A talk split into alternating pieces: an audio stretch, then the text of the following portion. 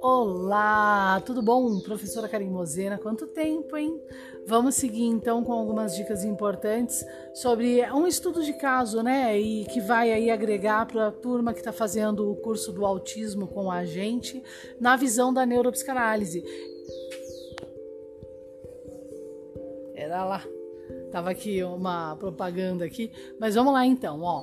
É, então nós atendemos clinicamente e às vezes vem esse tipo de demanda, né? De, na verdade, de paciente para gente.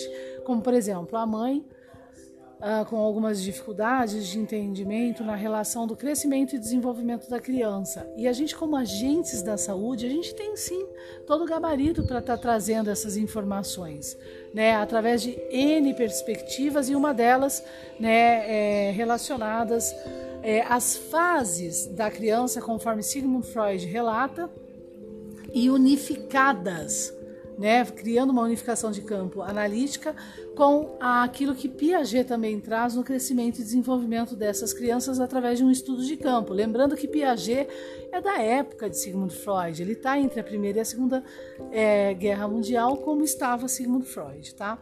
Bom, nesse estudo de caso, o que, que a gente tem? A gente tem uma mãe que adotou uma criança de 3 anos de idade e essa criança começa a apresentar uma dificuldade na fala e, ao mesmo tempo, ela também começa a apresentar uma dificuldade auditiva, ou seja, através do comando de voz, ela simplesmente parece que não ouve, mas que os diagnósticos foram feitos, né?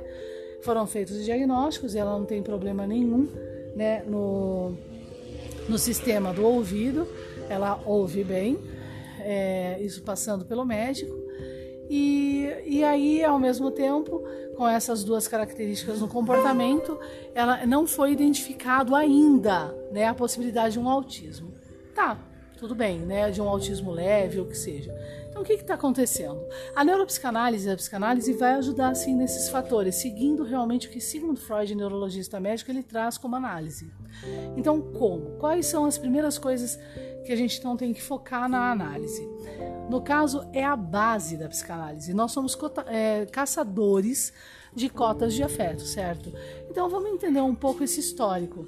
Essa criança, além de ter nascido, ela foi literalmente abandonada logo após o nascimento. Ela foi então é, doada né, para uma casa de acolhimento né, por N fatores lá que a gente realmente não sabe os motivos, porque isso não é passado na adoção. Na sequência, ela foi para uma casa e essa casa de adoção, ela não ficou, essa casa, né, essa família que adotou, não ficou com a criança. E ela então vai para uma outra casa de acolhimento e passa para uma outra família de, é, adotiva. E essa outra família adotiva a criança já está aí com quase três anos, também não aceitou a criança.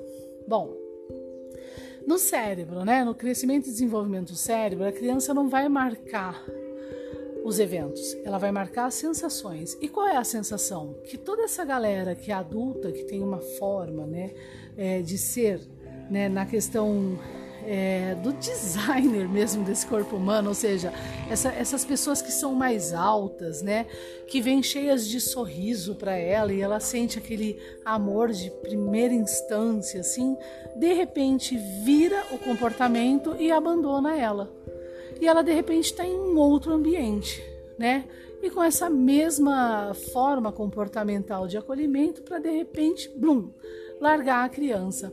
Então, a sensação, essa sensação de acolhimento e, e largar, vai ficar nela. E ela está agora na terceira família. Então, é óbvio que, mesmo com três anos, não tendo juízo, mas tendo a sensação, ela vai ter uma tendência, sim, pelo menos na visão da psicanálise neuropsicanálise, conforme segundo Freud, a evitar, a criar um comportamento de evitação, né? Então aqui começa a neuropsicanálise e a psicanálise de análise.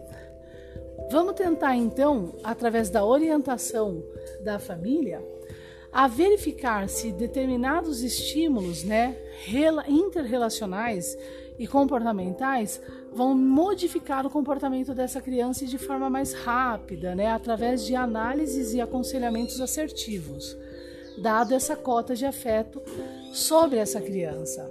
Se isso acontecer, realmente a tendência ela não ser, né, não ter o diagnóstico de autismo é muito alto, né? Ao mesmo tempo que ela vai seguindo as análises para verificar se realmente ela vem, né, com esse problema aí no cromossomo, né? É, na verdade seria a síndrome de Down, mas ela vem com esse problema de alguma forma genético que é também é, o transtorno do espectro autista. Tá lembrando que o transtorno da, do espectro autista, com estímulos, uma boa orientação, uma organização, uma atividade, é, atividades multidisciplinares, melhora muito a qualidade de vida desse ser humano, né?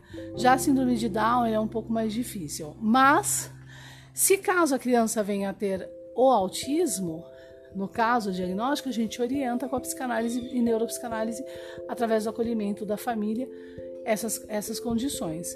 Né? Ao contrário, a gente segue com essa prática, essa análise, para verificar se há mudanças de comportamento rápidas através da orientação é, interrelacional da mãe com essa criança, já que ela está correspondendo, a, dado a possível alta cota de afeto, de acolhimento e abandono, é, a esses comportamentos, tá?